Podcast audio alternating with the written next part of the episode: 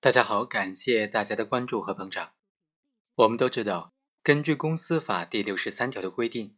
一人有限责任公司的股东如果不能够证明公司的财产独立于他自己的个人财产，那么他就应当对公司的债务承担连带责任。在司法实践当中呢，有一些艺人股东他就想尽各种办法来证明这个公司并不是一人有限责任公司，比如说。他会认为公司存在多名的隐名股东，他只不过是代持了公司的股权而已，他只是公司的其中一名股东，加上其他的实际投资人以及隐名股东的话，那么公司就不是一人有限责任公司，他就不需要为公司的债务承担连带责任了。那像这样的抗辩理由究竟成不成立呢？我们来看看这个案件，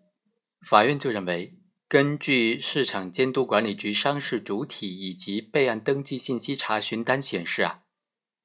被告博胜公司是只有一个股东的有限责任公司，它的股东就是本案的另外一名被告杜某。法院认为，根据公司法第三十二条的规定，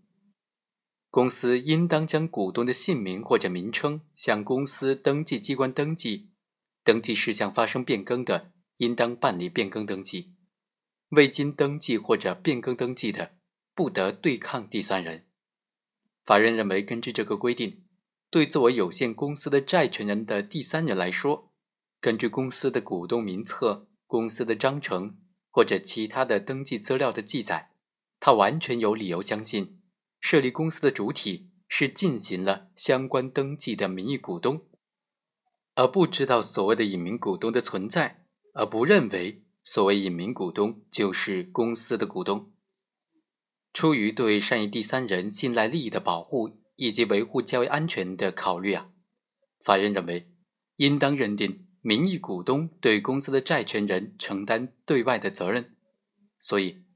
本案当中，杜某他作为一人有限责任公司的股东，没有能够举证证明公司的财产独立于他自己的财产，他就应当对公司的债务承担连带责任。至于他提出说公司存在其他隐名股东，公司并不是一人有限公司的这个抗辩理由是不能够成立的。好，以上就是本期的全部内容，我们下期再会。